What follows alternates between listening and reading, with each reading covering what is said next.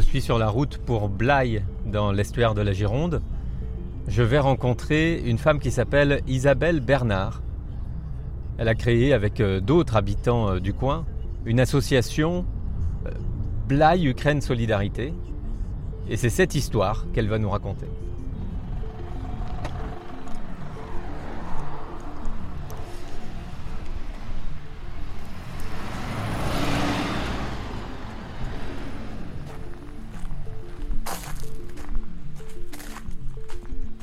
Bonjour. Enchanté. Bonjour. Vous voyez, finalement, c'était bien 11h de décaler. bon, très bien. Qu'est-ce que vous préférez Rester vraiment au frais ou alors euh, là, ça va encore, ça tape pas trop? Ah bah on est bien dehors, Voilà. ouais. Faut juste que je sois pas trop loin de vous. Voilà, bah là c'est parfait. Si moi je me mets là, voilà, Oui, très oui. bien.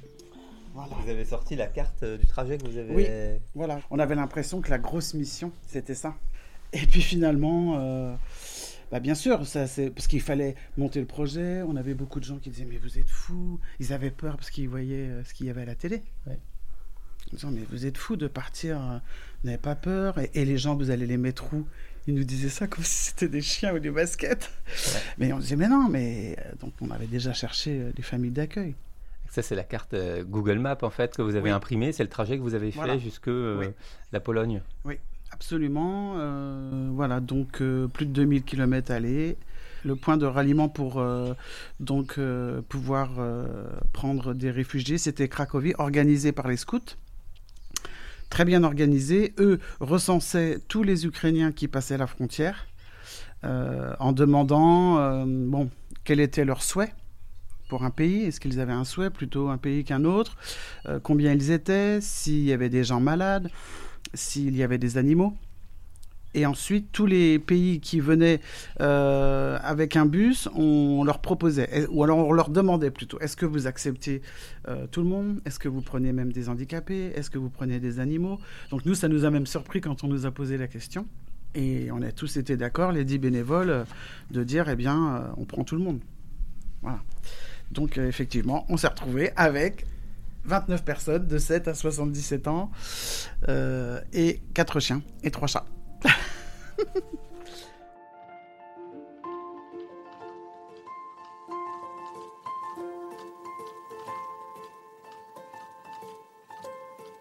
Bonjour, je suis Isabelle Bernard. J'habite à Blaye depuis octobre euh, 2021 et euh, je fais partie d'une association qui s'appelle euh, le BUS, Blaye Ukraine Solidarité, qui a vu le jour euh, à notre retour de Pologne où nous sommes allés chercher donc 29 euh, réfugiés ukrainiens. Alors et devant nous là nous avons une série de photos. Qui sont-ils? Alors, ce sont les 29 réfugiés que nous avons ramenés de Cracovie. Euh, donc des gens qui ne se connaissaient pas, bien sûr. Nous avons eu euh, connaissance de ces gens-là par les scouts de Cracovie qui organisent le recensement de tous ceux qui passent la frontière. Euh, donc ils arrivaient en masse puisque, juste au passage, Cracovie a accueilli, et je suppose qu'aujourd'hui c'est plus, 100 000 réfugiés. Donc pour ceux qui souhaitaient partir plus loin, ils étaient recensés par les scouts en fonction du nombre de personnes, s'ils avaient des animaux, s'ils étaient malades. Et tous ceux qui venaient de toute l'Europe en chercher, on leur demandait euh, combien pouvez-vous en prendre? Euh, Est-ce que vous acceptez les gens plus âgés? Est-ce que vous acceptez les handicapés, les animaux? Donc ça peut paraître bizarre de faire cette sélection, mais il fallait que tout le monde soit accueilli le mieux possible. Euh, donc nous, on a décidé euh, d'emblée, les 10 bénévoles, on était d'accord euh, de prendre tout le monde. Et nous avons eu donc 29 personnes de 7 à 72 ans et 4 chiens et 3 chats. Donc ça faisait un peu la cour des miracles dans le bus, c'était très émouvant au départ. Personne ne parlait, ni eux, ni nous. Donc nous, on était un peu gênés, l'ambiance était lourde, mais on a voulu respecter ça. On s'est dit, on va attendre que eux se détendent un peu, voient comment ça se passe, euh, s'occuper de juste donner à boire, à manger, et on espère que la suite, euh, voilà, se, déridera. Ce qui s'est passé euh, seulement le lendemain. Le lendemain, on les a vus commencer à parler un peu entre eux et à rire les ados, les ados surtout, à plaisanter. on voyait qu'ils s'envoyaient des messages. Donc on a essayé de poser des questions, dire ah c'est sympa, vous êtes peut-être sur des réseaux sociaux. Et là ils nous ont expliqué que le WhatsApp de chez eux s'appelait Viber. Donc on a demandé si on pouvait s'y mettre. Et voilà, ça a été une façon de, rentrer un petit peu, euh, d'aller vers eux. Euh, alors j'aurais pas pensé ça il y a quelques années, que j'allais découvrir euh, quelqu'un qui ne parlait pas du tout ma langue et je ne parlais pas la sienne, et que j'allais le découvrir par les réseaux sociaux. Donc c'est ce qui s'est fait. Où commence cette histoire? Où commence cette histoire euh, Moi, étant nouvelle sur Blaye, euh, et ayant vu les infos comme tout le monde en février, euh, le 24 février, moi je, le pressentais. Aucun étonnement de ma part le 24 février. Et là, les images d'horreur. Donc un jour, deux jours, trois jours. Et là, j'ai dit, il faut que je fasse quelque chose en ne connaissant personne juste quelques membres d'une chorale dont je fais partie depuis janvier. Je dis, je lance une collecte de médicaments à mon domicile en mettant quelques affiches d'emblaye et euh, en en parlant euh, aux membres de la chorale. Et là, les membres de la chorale, chacun en a parlé sur son groupe WhatsApp. Et très vite, beaucoup de personnes sont arrivées à mon domicile. si bien qu'en trois jours, j'avais 7 mètres cubes de médicaments dans mon salon. Euh, mon mari a résisté quand même et n'a pas demandé le divorce parce qu'il ne voyait plus la télé, mais euh, hyper étonné, hyper heureux de voir ça. Et le côté social. Je voyais que les gens avaient envie de venir chez quelqu'un plutôt que d'aller dans une pharmacie. Dans une pharmacie, on pose euh, la boîte dans un carton et on s'en va. Là, certaines personnes âgées, malades, sont venues une fois, deux fois, trois fois, apporter un peu de morphine qu'il leur restait pour des soucis de santé qu'ils avaient eu. À chaque fois, ils me disaient, vous avez vu ce qui se passe à la télé, et c'est terrible, et ça me rappelle la guerre avec mes parents. Donc je sentais que c'était pas seulement des médicaments que je récoltais, c'était aussi euh, une souffrance euh, collective. Donc euh, ça a été une semaine très lourde physiquement pour emballer tout ça, pour faire le tri parce que je ne connaissais pas les molécules de chaque boîte, donc je ne voulais pas faire d'erreur pour rendre le tout à la protection civile.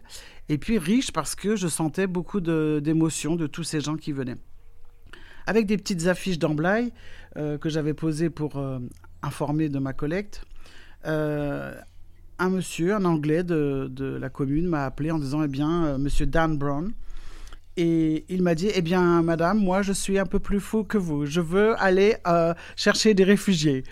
J'ai dit, mais ah oui, effectivement, lui, il est fou quand on voit les images à la télé.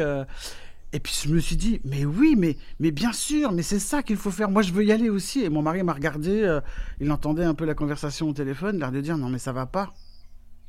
Et à partir de ce moment-là, j'ai dit, je ne sais pas comment on va y aller, avec quel argent, mais nous allons y aller. Et voilà, donc je ne le connaissais pas. On s'est rencontrés avec aussi une infirmière de l'hôpital de Blaye euh, voilà, mais des gens qui ne se connaissaient pas huit jours avant de partir. Donc euh, ça, ça a été un peu incroyable. Euh, beaucoup de personnes autour de nous n'y croyaient pas parce que c'était soudain, organisé dans l'urgence. mais une guerre, c'est aussi difficile parfois, bien sûr, à prévoir. Donc, pas d'organisation, mais beaucoup de, de, bon cœur au départ. Voilà, la bonne volonté. Donc le premier souci, c'était de récolter de l'argent pour euh, pouvoir euh, prendre un bus. Euh, donc ce monsieur Dan Brown, plus sa femme, plus une dame qui a un domaine viticole, qui connaît beaucoup de monde dans la région, ils ont appelé beaucoup de contacts, de leurs contacts, et on a pu trouver un chauffeur de bus, la société Trans Horizon, qui au départ prêtait le bus et deux de ses chauffeurs. et à la fin, quand il a vu l'ampleur du projet, il a dit Je viens avec vous. Pareil, un homme au grand cœur qui ne comprenait pas qu'il ne puisse pas y aller. Là, on a dû même euh, limiter le nombre de bénévoles parce qu'on sentait que, bien sûr, tout le monde aurait voulu venir avec nous. Alors, incroyable, euh, comme si les gens ne croyaient pas. Plus de, plus de crédibilité dans la télé. Il fallait voir tout à coup. Mais moi, moi la première, je ressentais ça. Je, ne sais pas l'expliquer. Je n'ai jamais vécu ça. J'ai jamais travaillé dans une ONG ou je ne suis pas du tout militaire. Mais euh, il fallait que j'y aille. Alors vous décidez, voilà. avec euh, vos collègues, de partir, de prendre la route. Oui, donc une fois qu'on a trouvé le bus, il nous manquait l'argent pour l'essence, les péages, euh, trouver de la nourriture pour les deux jours de retour avec euh, les réfugiés ukrainiens. Euh, trouver le bus, et bien finalement, la société Transhorizon nous l'a mis à disposition gratuitement avec les chauffeurs. Donc ça, c'était fait. Après, le maire des Tauliers s'est vraiment rapproché de nous pour dire, moi, je veux faire partie du voyage et tout ce qui est administratif, je vais essayer de vous aider. Monsieur Luis Cavalero. Et là, il a fait ce qu'il fallait pour que nous ne payions pas les péages. On avait entendu à la radio, chacun, dès qu'il entendait une info, euh, pour que ce voyage se passe bien, on approfondissait, on cherchait, et parce qu'on ne savait pas à qui s'adresser. Euh, il n'y avait aucun organisme qui, recensait, qui collectait toutes les infos utiles pour un voyage de ce genre. Donc il a contacté Vinci. Et effectivement, euh, il fallait un papier officiel à remplir, un tampon d'un maire, donc comme nous l'avions avec nous, et à chaque fois, à chaque péage, donc on ne payait pas. C'était pas toujours gagné. Les gens dans les cabines de péage n'étaient pas forcément au courant.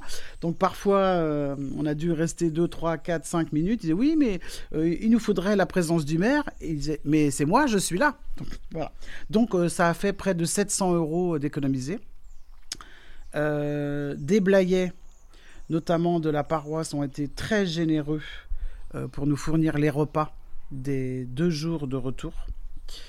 Euh, au niveau de la commune, ça a été plus compliqué. Euh, on ne peut pas dire qu'on nous a empêchés de partir, et puis on ne pouvait pas nous empêcher de partir. Mais on sentait une certaine réticence, euh, notamment de la préfecture, en nous disant attention, c'est dangereux, méfiez-vous. Alors, ça pouvait paraître une protection qu'il voulait nous apporter, de dire attention, ça peut être dangereux, mais il faut se rappeler que c'était juste avant les élections présidentielles. Et que, euh, même s'il n'y a pas de texte officiel, quoique, le médecin militaire qui était avec nous, ayant travaillé pour certains gouvernements, euh, nous a dit que, quand même, il pouvait y avoir des choses dans ce style-là.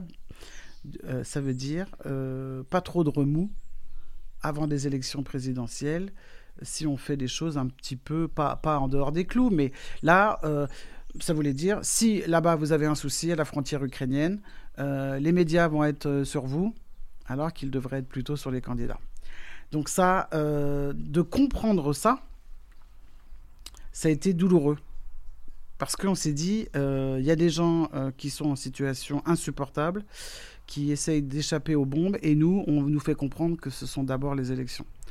Alors euh, oui, on est peut-être tous de la chair à canon, mais là, nous, on n'a pas supporté et ça nous donnait encore plus envie d'y aller.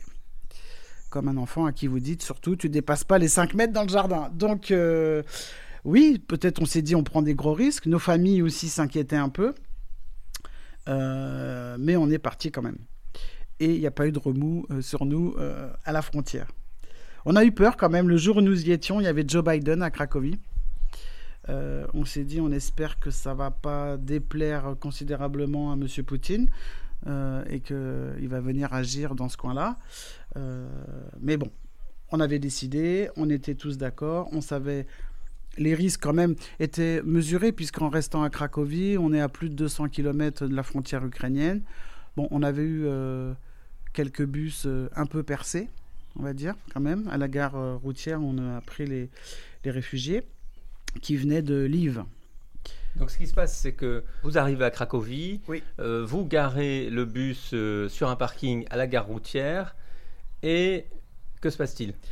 Alors, euh, donc là, juste avant, on a déposé dans une caserne de pompiers où les scouts demandaient à ce qu'on pose tout ce qu'on avait apporté, parce que bien sûr, l'occasion, c'était de remplir le bus. De, denrées, de, de couvertures, de tout ce qu'on avait entendu qui manquait. Euh, bien sûr, on a rempli le bus et on a déposé ça. Là, les scouts étaient là. Euh, une responsable nous a dit maintenant que tout est posé, rendez-vous à la gare routière parce que chaque, chaque bus qui arrivait de tous les pays d'Europe avait une heure précise, pouvait rester une heure et c'était non-stop comme ça toute la journée. Elle nous a retrouvés habillés en tenue. Euh, vraiment, j'allais dire très chic de, scout du dimanche, vraiment la très belle tenue, comme ça pour les policiers polonais c'était la preuve que c'était bien une organisation officielle. Parce que malheureusement, au milieu de tout ça, il y a aussi du trafic. On a malheureusement entendu certains qui disaient on va monter à Cracovie, il y a de l'ukrainienne à pas cher. Donc ça, pour nous, c'était insupportable. Il fallait qu'on soit dans une organisation officielle où on nous remettait, entre guillemets, des Ukrainiens qui étaient recensés, qui étaient euh, dans la peine, dans la fuite, des enfants. Euh, voilà, donc nous, on était dans ce cadre-là. Et arrivé à la gare, donc là, euh, une gare sur plusieurs étages, un véritable aéroport, tout très bien organisé, les voies numérotées. Voilà, on avait telle heure, 14 heures et on était là. Et là, on a vu un groupe de personnes euh, tous serrés les uns contre les autres, comme si c'était la même famille, mais ils étaient un peu de la même famille de, des Ukrainiens qui, qui fuyaient les bombes. Et hum, dans le silence, chacun tenant sa petite valise, comme s'ils avaient peur qu'on n'arrive pas. Et, alors là, deux des bénévoles ont craqué complètement. Moi, je me disais, c'est pas le moment, c'est pas le moment, mais on reste euh, des humains avant tout. Et on est descendu et on n'osait pas trop parler. Euh, donc, un, un bénévole avec nous euh, est en fait euh, un Ukrainien qui était déjà arrivé dans la région du Blayet. Il nous avait rencontrés et il nous avait dit Ah là là, mais si vous, si vous allez là-bas, est-ce que vous pouvez ramener des jeunes que je coachais dans une école de rugby à Kiev? On a dit Mais oui, bien sûr, on va tout faire pour. Et puis mon chien est resté chez des amis à Varsovie. Est-ce qu'on pourrait aller le chercher? On a dit oui, bien sûr. Donc dès qu'on est descendu du bus, euh, il a d'abord été vers ses, gars, si je puis dire, les, jeunes de son équipe de rugby. Et là, c'était hyper émouvant. Donc j'ai filmé un peu euh, de façon discrète pour pouvoir envoyer la photo, le petit film à, sa femme, euh, restée dans le, dans Blayet. Et c'était super émouvant. Et, quand je l'ai vu serrer dans ses bras ces, jeunes ados, comme si c'était des, des, hommes là, qui, qui, allaient échapper aux bombes de Poutine, j'ai pensé à, Arthur Miller. Quand, euh, dans la pièce de théâtre que j'ai jouée d'ailleurs quand j'étais jeune, euh, ils étaient tous mes fils. Et j'ai ressenti ça. Il a pris chaque gars dans le silence, dans ses bras, longuement, en disant c'est bon, je suis là, quoi. Vous êtes sauvés, les gars. Parce que certains allaient avoir bientôt 18 ans. Donc, euh, c'est sûr que on les enlevait de la guerre.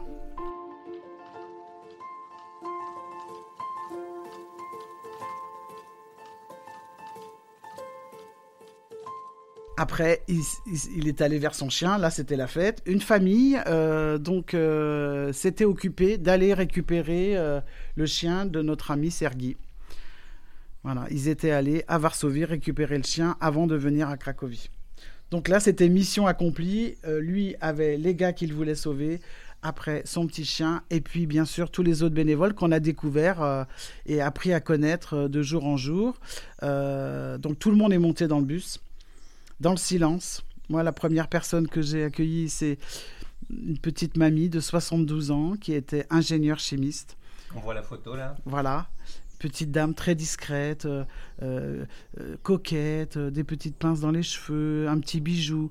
Et j'ai appris au cours du voyage qu'elle avait fait 40 heures de bus en Ukraine pour arriver jusqu'à Cracovie.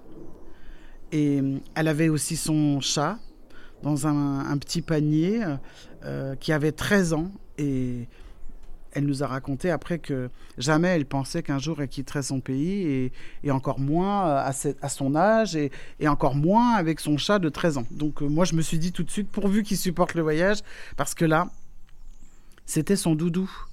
Ça, je l'ai compris et c'est incroyable parce qu'avant de partir, j'étais allé au secours populaire et je me suis dit, je vais prendre tout ce qui peut être utile pour apporter un petit peu de calme et d'affection au cours du voyage retour. Et j'avais pris des pluches pour les enfants. Je ne savais pas combien exactement nous allions en avoir. Et en fait, les jeunes femmes ont toutes pris des peluches. J'avais apporté des petits sachets de lavande de mon jardin euh, pour euh, apaiser un peu, aider à s'endormir, détendre, euh, mais aussi pour un point difficile que bien sûr on n'a jamais évoqué avec eux dans le bus, seulement avec les bénévoles, c'est que j'avais entendu à la radio que des gens qui arrivaient comme ça après avoir fait des jours de, voyage en Ukraine, marcher, peut-être dormi à droite, à gauche comme ils pouvaient pour éviter des villes bombardées ou des, des moyens de transport qui étaient bombardés. les douches n'étaient pas quotidiennes.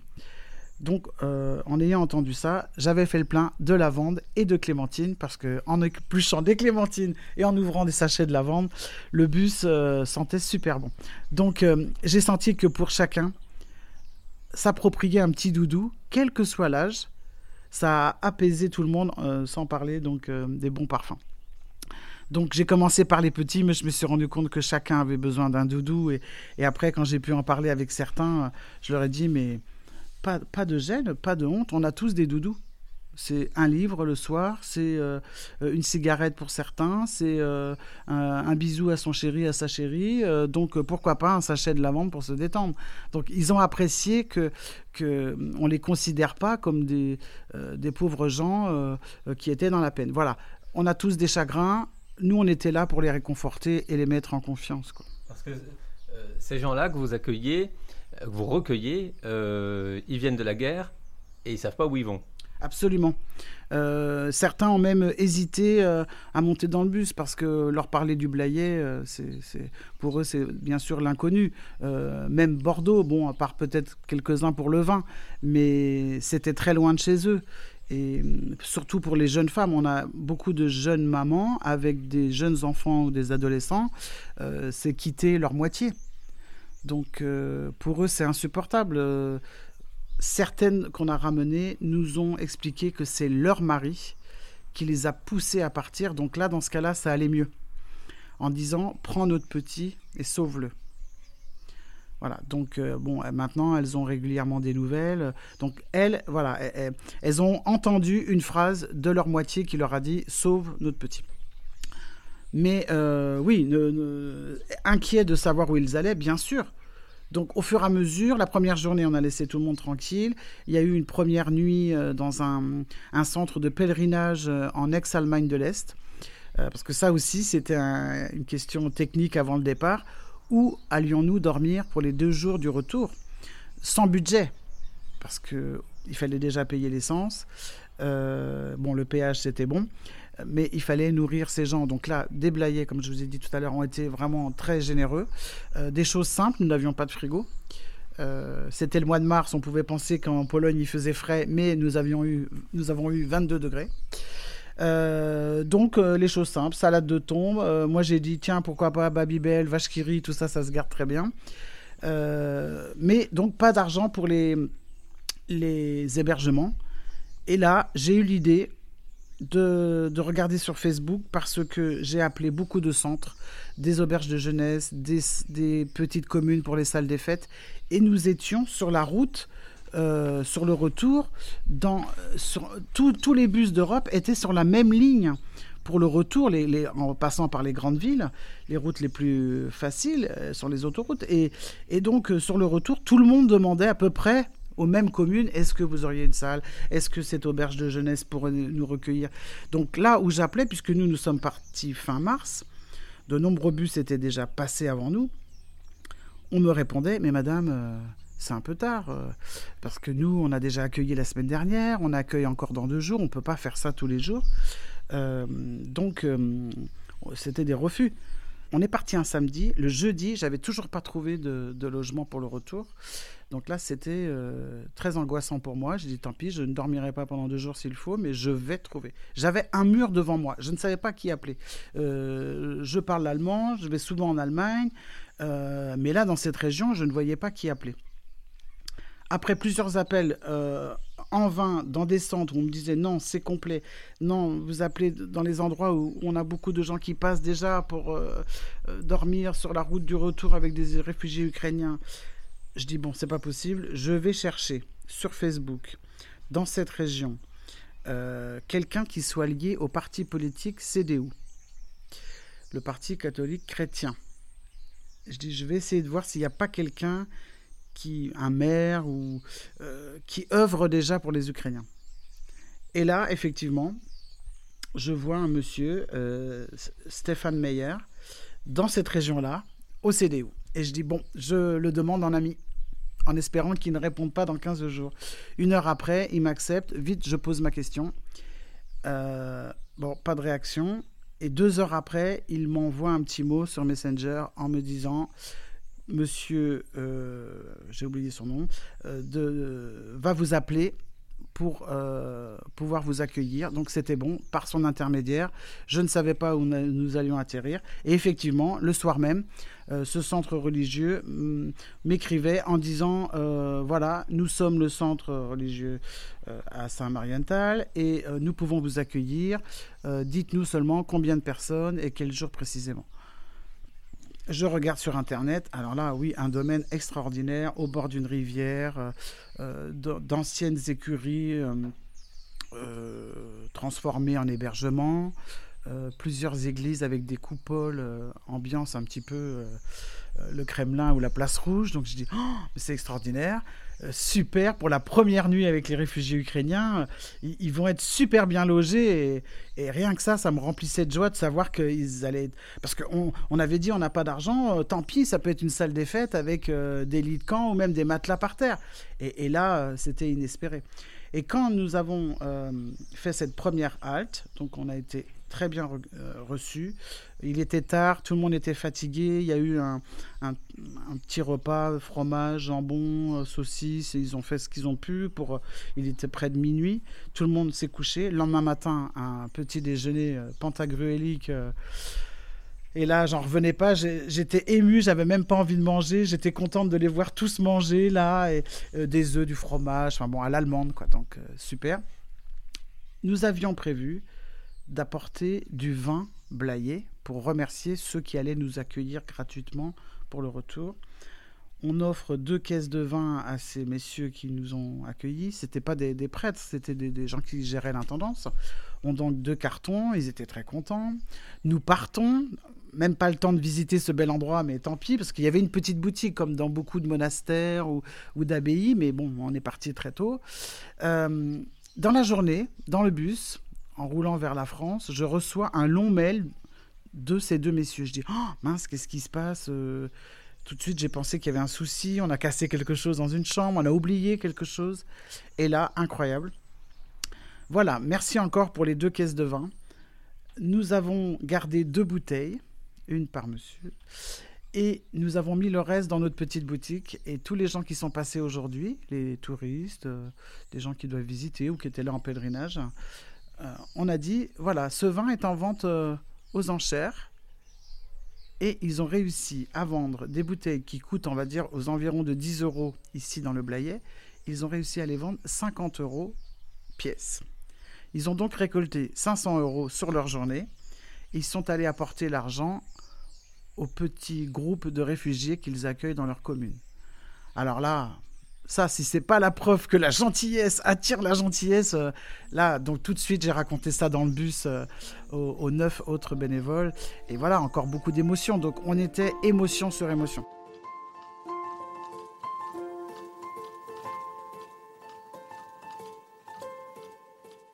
On avait fait un peu. Ces gens-là, déjà, nous hébergeaient euh, gratuitement dans de façon euh, extrêmement gentille et, chaleureuse. On leur donne un petit cadeau et eux en font, encore quelque chose euh, pour continuer sur la chaîne de solidarité euh, envers les Ukrainiens. Donc, on les attend dans le Blayet. On espère que pouvoir les recevoir un jour. Pour la deuxième nuit, là, c'était difficile. Enfin, pensé que c'était plus difficile en Allemagne. Voilà qui était fait pour la première nuit. Pour la deuxième nuit, aux alentours de Tours, euh, on aurait pu penser qu'en étant à Tours, on rentrait directement dans le Blayet, mais on s'est servi d'une expérience d'espagnol que nous devions recevoir dans le Blayet pour leur une pause euh, avant de continuer vers l'Espagne. Et ils ont annulé au dernier moment. Euh, parce que ça faisait trop de kilomètres. On s'est servi de ça pour dire attention, on doit rentrer euh, tous euh, vivants. Donc faisons une pause aux alentours de Tours, comme eux ont fait, ils nous ont conseillé de, de nous arrêter là. Et là, euh, pareil, difficile de trouver un hébergement, et c'est un centre de vacances pour enfants qui là nous a accueillis, assez perdus dans la campagne, donc hyper heureux de nous recevoir, des gens charmants aussi qui m'ont expliqué euh, Ah, mais qu'est-ce que vous avez bien fait de nous appeler? Alors, je dis Ouais, super, mais pourquoi vous dites ça? Eh bien, on a plutôt un rôle social et comme on est très excentré, on n'a jamais l'occasion de faire ce genre d'action. Euh, on l'a fait seulement un peu pendant les confinements, où nous étions en relation avec euh, des postes de police. Dis, ah bon? Oui, pour des femmes qui étaient battues, et encore plus battues malheureusement pendant les confinements. Donc, leur centre d'accueil servait un peu de, pause pour ces femmes violentées. Euh, donc là, euh, très bien reçu. On est arrivé à 1h du matin. Le repas également était prêt. Toutes les chambres étaient prêtes. Euh, très bien, très bien équipées. et là, pareil, un bon petit déjeuner. Et là, route vers le point d'arrivée étolier, puisque c'est de là que nous sommes partis et c'est là que nous sommes arrivés au retour. Et non pas Blaye. L'arrivée, très émouvante coup de klaxon euh, arrivé devant la mairie. On l'avait fait déjà au départ euh, à 6 h le matin. Les gens ont dû se demander ce qui se passait. Euh, les familles d'accueil étaient là. Le centre Leclerc de Blaye avait préparé le repas dans la cantine de l'école. Et avant de retrouver tout le monde pour ce repas partagé, nous nous sommes tous fait tester pour le Covid. nous étions avec des gens que nous ne connaissions pas. Euh, ils étaient tous vaccinés avec euh, Monsieur Spoutnik. Mais euh, quand même, on s'est dit pour protéger tout le monde et puis les familles d'accueil qui arrivaient, voilà. Donc l'infirmière que nous avions dans le bus, plus une infirmière du Blayet, nous ont tous testés. Et donc quand on a entendu tous négatifs, nous sommes passés à table. voilà, les familles d'accueil étaient là. Il n'y avait personne qui n'avait pas de famille. Donc là, ça s'est organisé même dans les dernières heures avant d'arriver, euh, au moins pour préciser que tout le monde avait sa place, que les familles ne manquaient de rien au niveau euh, même euh, pratique, les, lits, les serviettes de toilette, voilà, tout ça était en place. Donc tout le monde avait sa famille en arrivant. Maintenant, il y a eu des réajustements pour certains qui étaient vraiment trop isolés, des lignes de bus ou des petits pour l'école. Euh, évidemment, les, mamans euh, n'avaient pas de voiture. Euh, si, on a une famille d'accueil qui prête une petite voiture à la réfugiée ukrainienne. Donc ça, c'est super généreux. Alors, dans le bus, et puis depuis que ces personnes sont arrivées ici dans le Blayet, vous avez pu certainement prendre un peu plus de temps pour les connaître. Donc, qui sont ces gens et euh, savez-vous euh, d'où ils viennent et ce qu'ils ont euh, vécu? Oui, absolument. il y a eu des soirées cinéma sur l'immigration en général, donc certaines sont venues témoigner. Et là, avec l'aide d'une traductrice, on a entendu leur récit. Pour nous, il était hors de question pendant le, voyage en bus de déjà, comme ça, brutalement leur faire raconter leur histoire. Donc là, au sein d'une soirée organisée, certaines ont été d'accord, euh, donc avec beaucoup d'émotions. Euh, très vite, euh, elles étaient en larmes. certaines ont été enfermées dans l'immeuble, leur, la cave de leur immeuble, pendant sept jours. Le premier matin, 24 février, 4 heures du matin, on entend des bruits dans Kharkiv. Qu'est-ce qui se passe?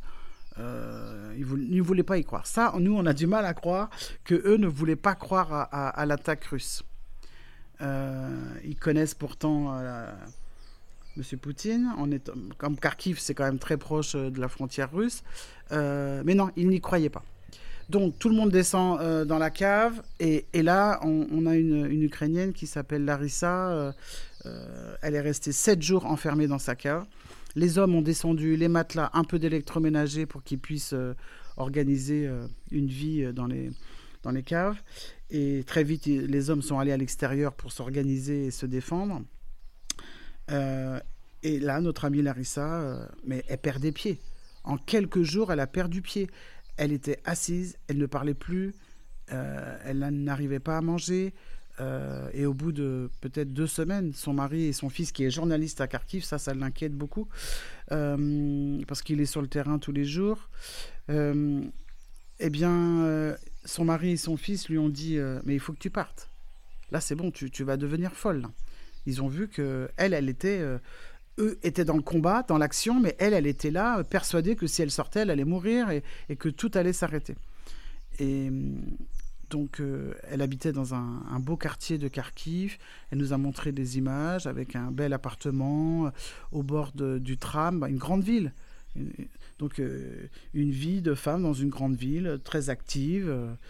Et donc, son mari et son fils l'ont fait partir en bus à l'extérieur de Kharkiv. Et là, avec un peu d'argent, elle a pris plusieurs bus pour arriver jusqu'à Cracovie. Au fur et à mesure, je suppose qu'il devait avoir des infos pour savoir que tout s'organisait depuis la Pologne euh, et que déjà, une fois franchi la, frontière euh, euh, Ukraine-Pologne, c'était bon pour elle. Donc, elle a vécu plusieurs jours dans l'angoisse totale d'arriver, de pouvoir arriver jusqu'à Cracovie. Et, quand elle le raconte, on sent la peur qu'elle a eue pendant tous ces jours-là et puis son visage s'éclaire quand elle dit et le bus. Voilà, c'était the bus, le bus. Mais euh, je pense que ça aurait pu être n'importe quel bus. C'est pas parce que c'était le nôtre, mais eh, eh, eh, on sent qu'elle nous adore. Euh, malheureusement, on ne peut pas parler avec elle. Elle ne parle ni le français ni l'anglais, et nous ne parlons pas l'ukrainien. Mais merci Google Traduction, on peut se dire quelques petites choses. Et, et alors qu'elle est plus âgée que moi, elle m'appelle maman. Euh, mais les bénévoles déjà sur la route de l'allée m'appelaient tous maman parce qu'il y en a un qui avait besoin de quelque chose. Euh, je l'avais dans mon sac, mais voilà, c'est parce que je suis comme ça. Euh. Mais alors c'est amusant que dès que les Ukrainiens ont été dans le bus, sans qu'ils sachent cette histoire de l'allée, ils m'ont tous appelé maman.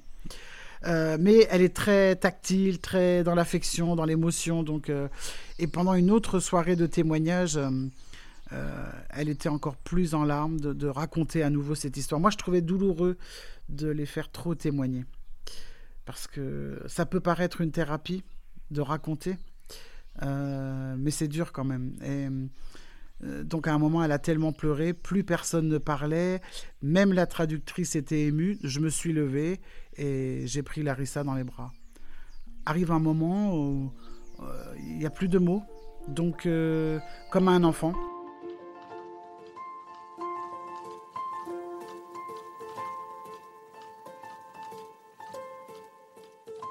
Autrement, sur les autres euh, femmes que nous avons ramenées, euh, oui, maintenant on les connaît un peu mieux, leur histoire, leur métier. Euh, donc, au milieu de tout ça, nous avons une chorégraphe, une créatrice de mode, une avocate, donc ingénieure chimiste, créatrice de bijoux fantaisie, une hôtelière près de Mariupol. Donc là, elle nous a bien raconté qu'il ne restait pas grand-chose de son hôtel. Euh, des étudiants, des professeurs d'université à Kiev, qui ont pu continuer assez longtemps à donner des cours en visio. Donc ça, c'était très bien pour elles parce que euh, c'était étonnant, mais elles pouvaient continuer à donner leurs cours et elles continuaient à toucher leur salaire. Euh, depuis que nous sommes rentrés, un jeune homme, huit jours après notre retour, a perdu son papa qui a été tué euh, devant une station-service euh, en Ukraine. Donc là, c'est très dur parce qu'il n'a pas pu retourner pour l'enterrement de son papa. Et euh, une jeune femme a perdu sa maman d'une crise cardiaque. Donc là, bien sûr, ce n'est pas une balle ou une bombe de Poutine, mais moi je dirais que c'est un peu les dommages collatéraux. Comme certains, après les attentats à Paris, qui, au premier bruit entendu, ont, perdu, fait une crise cardiaque. Mais elle, elle est retournée pour l'enterrement. Donc on s'est beaucoup inquiété parce qu'elle a une fille de 15 ans. Euh, et on s'est dit pourvu qu'elle revienne, qu'il ne lui arrive rien, puisque sinon nous aurions eu une ado euh, de 15 ans à gérer en France. Mais bon, euh, on aurait fait tout pour que ça se passe bien pour elle. elle est partie. Et elle nous a raconté des choses horribles, comme il peut y avoir dans toute guerre. Donc là, rien à voir avec Poutine, mais on lui a demandé de l'argent, des Ukrainiens lui ont demandé de l'argent pour pouvoir dire un dernier au revoir, au revoir à sa maman. Et là, euh, pour comprendre ça, euh, je vous conseille de relire euh, Pierre Lemaître, Au revoir là-haut, puisqu'il y a ce genre de choses de ceux qui profitent toujours pendant une guerre pour gagner encore plus d'argent. Parmi ceux que vous avez accueillis, il y a aussi des enfants, des ados, qui depuis qu'ils sont là ont compris euh, progressivement qu'il n'allait pas retourner tout de suite euh, en Ukraine et pas, par exemple, reprendre euh, les cours à la rentrée Absolument, et ça c'est très douloureux pour eux. Certains ont du mal à intégrer cette idée. Beaucoup nous disent Ah oui, mais moi je veux retourner dans l'université que j'avais prévue au mois de septembre. Donc là, c'est très compromis. Et, et, certains nous ont même fait comprendre que tant pis, ils allaient partir tout seuls.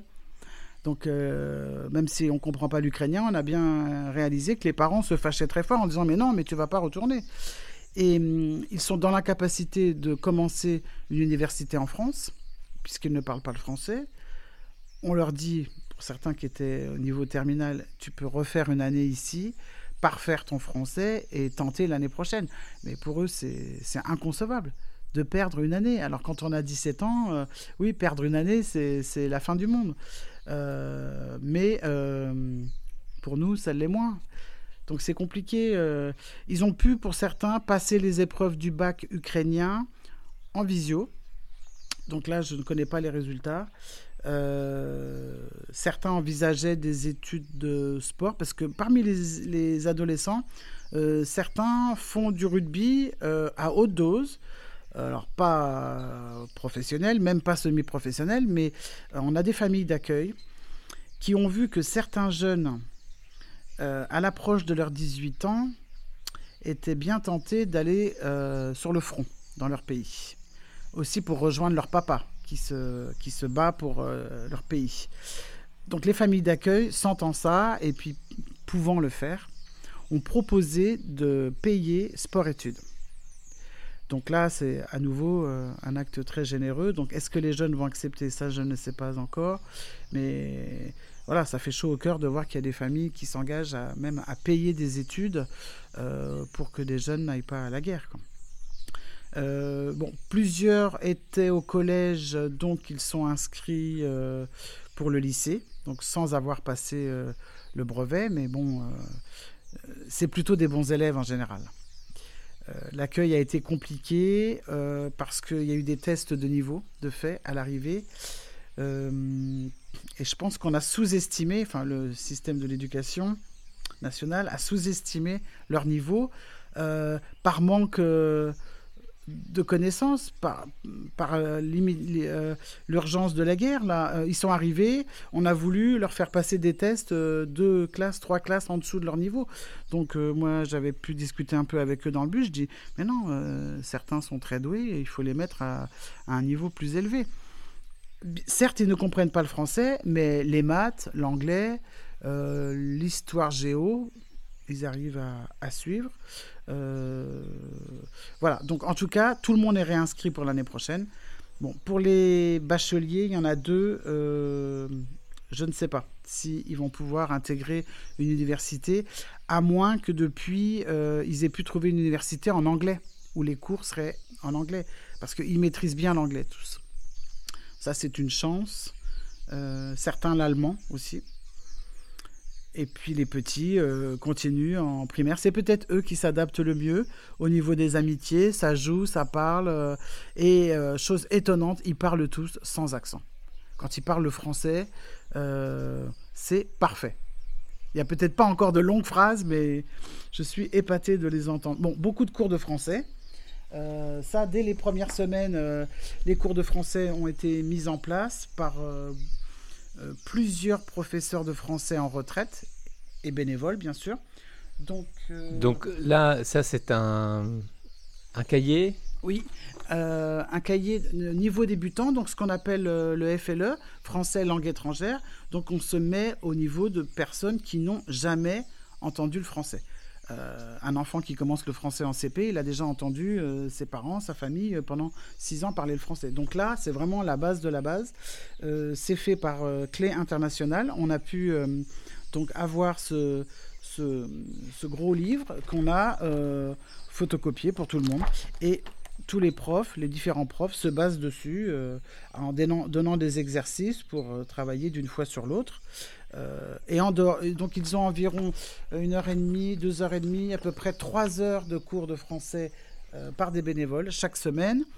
Et en plus, euh, des, des sympathisants, on va dire, de l'association, pas forcément des bénévoles, organisent des cours chez eux, autour d'un goûter, autour d'un petit vide dressing organisé dans un jardin, euh, des sorties dans la rue pour que on, les fait euh, volontairement se perdre et doivent se retrouver en demandant leur chemin.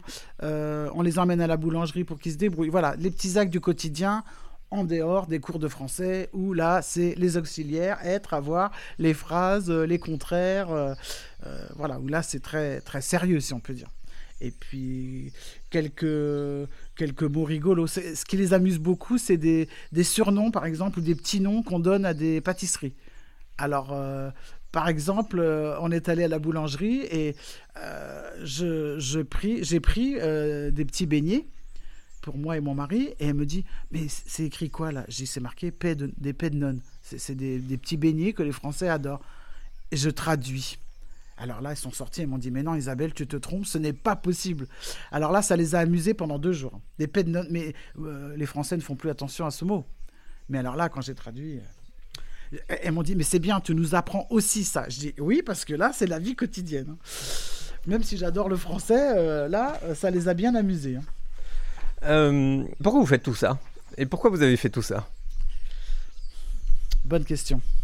Sur le moment, je ne me suis pas posé la question, il fallait y aller. Euh, c'est vrai que j'ai jamais fait ça. Quand je suis revenu, je suis descendu du bus, euh, je me suis demandé mais pourquoi j'ai pas fait des choses comme ça avant? Euh, si je l'avais fait, je serais aujourd'hui dans une ONG, j'aurais peut-être pas de vie de famille. Ou alors, faut faire ça aussi avec sa moitié.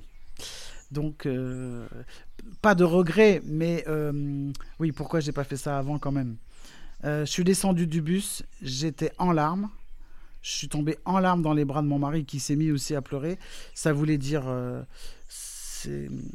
qu'est-ce qu'on a bien fait d'aller les chercher? Euh, qu'est-ce que je suis heureuse qu'ils soient là. Maintenant, on commence euh, une deuxième étape, on va devoir s'occuper d'eux. Et je suis désolée de t'avoir inquiété parce que pendant cinq jours, tu as dû t'inquiéter pour moi. Et qu'est-ce que je suis contente de te retrouver. Donc, c'était hyper fort. Après, je me suis dit, oh, mais c'était eux, les réfugiés, qui étaient dans la peine et c'était moi qui pleurais. Mais un peu comme si on se prenait tous là pour des petits euh, Oscar Schindler. On aurait voulu en sauver plus. C'était prévu qu'on revienne avec 50 réfugiés. Euh, on a pu ramener que 29. C'est déjà bien et on va faire tout ce qu'il faut pour ces 29. Euh, parce que la différence, c'était que hum, les 21 qui manquaient étaient encore en Ukraine, à marcher, à contourner des villes bombardées, à devoir descendre d'un bus, se cacher un soir parce que ça bombardait et repartir que le lendemain. Donc euh, voilà. Et il y a même eu une petite discussion entre nous en disant alors on attend ou alors on va les chercher en Ukraine. Et là, on a bien discuté, euh, on a essayé de se calmer en disant euh, oui, mais euh, on, fait prendre des risques aux 29 qui sont déjà avec nous de retourner. Donc non, on se calme et, voilà, on, part avec ces 29-là. On savait que beaucoup d'autres bus allaient arriver, on ne les laissait pas sur le bord de la route. D'autres allaient pouvoir s'en occuper. Alors pourquoi j'ai fait tout ça? J'ai été élevé dans une famille où on ne devait pas faire pour les autres. Il fallait pas aider les autres parce qu'on ne sait pas si un jour les autres nous aideraient. Et ça, c'est très douloureux de, d'entendre ça. Et, je pense que même toute petite fille, j'ai entendu ça et, et, ça devait me marquer. Parce que je ne comprenais pas ça. Et hum, donc, euh, mon mari parfois m'appelle Mère Teresa. Il me dit que je finirai bonne sœur. Je ne sais pas si c'est possible. Mais hum, on était tous comme ça. On était tous des Mères Teresa, là, les dix bénévoles. Euh, on avait un pro dans la bande, si je puis dire, euh, le médecin euh, militaire, Éric Dumont, qui nous a raconté beaucoup de ses missions pendant le voyage aller. il avait vécu des choses très dures, donc on s'est dit, lui, il a l'habitude de faire ça, mais tous les autres, jamais. Il fallait y aller, il fallait qu'on se rende compte, il fallait qu'on apporte du soutien à quelques personnes qui vivaient ça. Alors on a certainement des choses à régler avec nous-mêmes, hein, chacun d'entre nous. Euh, et puis euh, faire ça, c'est se faire du bien à soi-même. Parce que moi, ça m'a apporté beaucoup. Voilà, je me dis, j'essaye de faire. Mon mari me dit que j'en fais trop, que d'accord, on a été les chercher, mais il faut pas qu'on soit non plus assistante sociale au quotidien pour tous ces gens-là. Donc maintenant, notre euh, but, c'est de les accompagner vers l'autonomie. Mais on reste euh, très liés et quand quelqu'un a un problème, on fait tout euh, dans notre possible pour, pour l'aider. mais c'est sûr qu'on se fait qu'on s'apporte euh, une grande aide à nous-mêmes déjà.